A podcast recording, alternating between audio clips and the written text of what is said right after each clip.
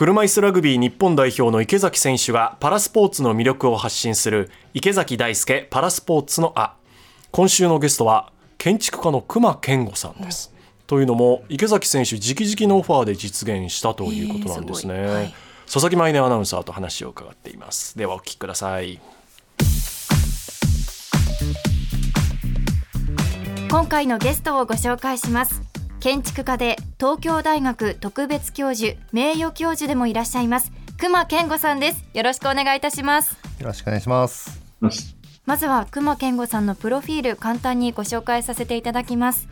1954年8月8日生まれ現在68歳神奈川県のご出身です。1964年10歳の時に見た東京オリンピックで丹下健三さんの国立屋内総合競技場に衝撃を受け建築家を目指し始めます。東京大学大学院で建築学を修了後1990年熊健吾建築都市設計事務所を設立されました。日本建築学会賞芸術選奨文部科学大臣賞フィンランドの国際木の建築賞イタリアの国際石の建築賞などなど数多くの賞を受賞されている日本を代表する建築家です。さあ今回池崎さんからのオファーを受けてくださったということですがはい。お二人のご関係伺ってもよろしいですか？えーとね、この前一緒に話をしてね、はい、すごく池崎さんの話が面白かったのでなんかまた話したら楽しいかなっていうふうに思っております。ありがとうございます。熊さんとこうやってお話できてすごく光栄だしあの時お約束したことがまあ実現できたっていうのもすごく嬉しいんです。ありがとうございますまずは池崎さんから熊健吾さんに一番聞いてみたいことなんでしょう？自分が物心ついた時って車椅子ってまだそんなに目に入る存在ではなかったんですね、うんうんうん、逆にお家にいるっていう感じであんまり外を出歩く感じではなかったんですけど昔と今に比べたらその車椅子ユーザーだったりとかユニバーサルデザインだったりとか、うん、まあそういうの考えの違いとかってなんかあるのかなとそれだいぶ違った気がするな。やっぱり僕が、あの建築始めた頃って80年代の初めぐらいだからその頃ってねもちろんねユニバーサルデザインの考え方っていうのはないことはなかったんだけどそれはねなんかもう法律でこの場所は車用のスロープをつけなきゃいけないとかね法律が主役でなんか人間が主役じゃないっていう感じでなんかねこう建築の世界の中ではねユニバーサルデザインとかバリアフリーの問題ってやっぱり脇の方にあった感じでなんかデザインっていうのと関係ない別世界って感じがしたんだけどでもそれがね今やね池崎さんみたいな存在がやっぱり世の中にどんどん出てきてこういうみんなと一緒にこれから空間作っていくんだって言ってすごくこうユニバーサルデザインがある種建築の主役になってきたなって感じがするんですよね。それでね随分空気感が変わったのを感じますね。そう言っていただけるとすごく嬉しいです。まあ、自分たちが主役にならなくてもやっぱり自分たちなんかこれから共済社会だってなんかいいこといろいろ言ってますけどもうそれが当たり前のようになんかみんなの同じ場所を使える歩ける行けるっていうまあそういうところになると自分たちが主役っていうよりも誰もが使える場所になってくるっていうまあそういう捉え方もできるしもちろんその中で自分たちも使えるのでやっぱそれはもちろんすごく住みやすい街につながると思うんですごく嬉しいです。そこに主役の僕がいるんですよね。す。ごく嬉しいす。ごく大きなね、やっぱその違いというかものがだんだん出てきたっていう時の流れがす。ごく感じました今熊さん的にはいつ頃からユニバーサルデザインっていうものがこう設計に自然にこう組み込まれてきたなっていう何かきっかけとかってありましたか2000年ぐらいから建築の世界がいろいろね変わってきて、うん、2000年の前の建築ってやっぱり建築の世界の人だけが考えてた感じで専門家の俺たちが考えればいいって建築の世界の人って偉そうにしてたんですよね2000年頃までは。2000年過ぎてからやっぱり建築の世界の人間で偉そうにしてるのがなんか滑稽に見えてきていろんな意味で建築の世界が開かれてやっぱり世の中いろんな人がいてみんなが楽しい建築作んなきゃいけない。建築をなんか美しく作ろうっていう時代から楽しく作ろうって時代に2000年ぐらいに変わってきたような気がして。でそういう時代の変化で建築のあのデザインもコンクリートの建築から木の建築が増えてきたりとか、まあ、そういう大きななんかね楽しくするっていうね空気の中でユニバーサルデザインの問題もそうする方がみんなが参加できて楽しくなるじゃんみたいな感じでこう論議されるようになってきた気がしますね。なるほど。いい方向にしっかり向いててはい。やれてるっていうのですごくいいですよね。うん。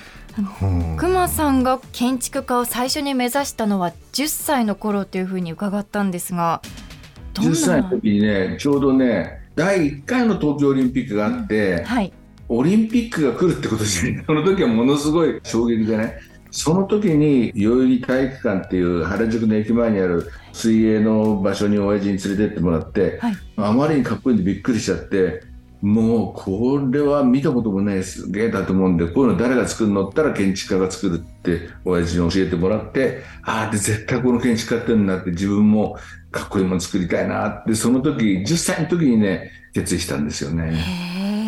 へえ。10歳の頃にそういう衝撃を受けるってよっぽどの衝撃だったってことですよね。オリンピック自身であのこう日本って閉じた国が世界の人に開かれたってのも衝撃だったけど建物自身がねこれ本当に今見てもびっくりするぐらい丹下先生の設計したその代々木競技場ってかっこよくて、まあ未来が来たみたいな感じがしましたね。外から近づいてみてびっくりしたし、はい。中入ってまた二度びっくりして中のびっくりでももっとでかくて天から光が降りてきて天地創造の一瞬かみたいな感じの今言ってくれた通りのことが僕起きてるんですよ。これ2021年東京パラで。うんうん。外から見た時も体育館なのこれっていう感じの 外観だしね。なんか本当みんながその体育館に入ってどうのじゃなくてまず外から見て見入ってしまう、ん。そこで写真を撮ってる人もいっぱいいたしして中に入ったら入ったでびっくりなんですよ。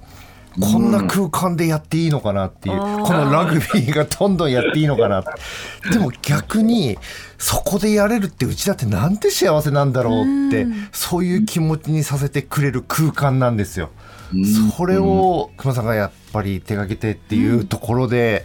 うわすごいなってやっぱり今見てもそうだよね。あれ体育館だって疑うような凄さだよね。いや本当そうです。あの外から見て写真撮って満足できる体育館です、うん。目的がちょっと変わっちゃうぐらいの本当人を引きつけるようなものがたくさんあるんですよね。もうそれでも僕はびっくりしました。んでも僕はやっぱり建築家にはなれないのでアスリートとして そういう体育館でやっぱりプレーをしたいっていう、いいところすごい人が手掛けたところでプレーがしたいっていう思いで今も頑張ってまたあのことに立ちたいなっていう思いでやってはいるんですけど。やっぱりねこう人をねびっくりさせてあこんな空間ってありなんだっていう風なね建築作りたいって思い続けてるんですよね。今までの自分を繰り返してちゃダメでやっぱしいつも自分が変わり続けてやっぱり人に驚きを与え続けたいなっていうふうに思ってますね。そういうのをねこれからもちょっと期待したいですよね。いやもうこれからももっと驚かれます。わあ楽しみです。パラアスリートが建築というものに影響を与えて、はい。その影響を受けた熊健吾さんが新たなものを作って作ってできっとそれをまた見た子どもたちがそこを目指してはい。また新しいものが生まれていく。巡っていくじゃないですか。そして先週にですね5月20日ですね赤坂サカスで行われた池崎選手の車椅子体験会、はいはい多くの方参加してくださっていました、その時の様子お見てきたので少しお聞きください、はい。こんにちは。車椅子ラグビー日本代表の池崎大輔と申します。え、見たことある？やったことある？ないない。ないない。よく座ってくれたね。わかんないのにね。ありがとう。実際車椅子と車椅子がぶつかります。じゃあぶつかったらどうなるか。ちょっと体験してみようか。よし、行くよ。僕から最初タックルいきます。行くよ。おお、どうでした？びっくりしたびっくりした音大きいもんねよしじゃあ次ここに当たってきてみて声でダーって声でおおじゃあ今度ぶつかってきた感じはどうでした？どんな気持ち？楽しかった。ほらもうみんなラガーマンです。ありがとうございました。我々も親子に行って参はい。加してきましたけねど、たくさん集まってましたね。池崎さんも生き生きしててね。でやっぱり車椅子に乗ってみると全然違うし。井上さんも乗ってましたよね。衝撃でこの体が浮かび上がるっていうああこういう感じになるんだっていう。タックル相当なんか骨折れちゃうんじゃないかっていうぐらいのー怖かったでよ。あ勢いですしたよ。ねれでもやっぱりね子供の時に体感した方がいいですね。こう全然違うと大人になってから体感するのとやっぱりね子供の時にやるっていうのは、はい。みんな最初怖がってさ 最後の方どかなかったですもんね。いやなんか自分からぶつかりに行ってましたもんねそう池そうそうそうみんな楽しそうにしてたから、はい。ぜひまたこういったイベントも開いていければなと思っております、以上池崎大輔パラスポーツのあでした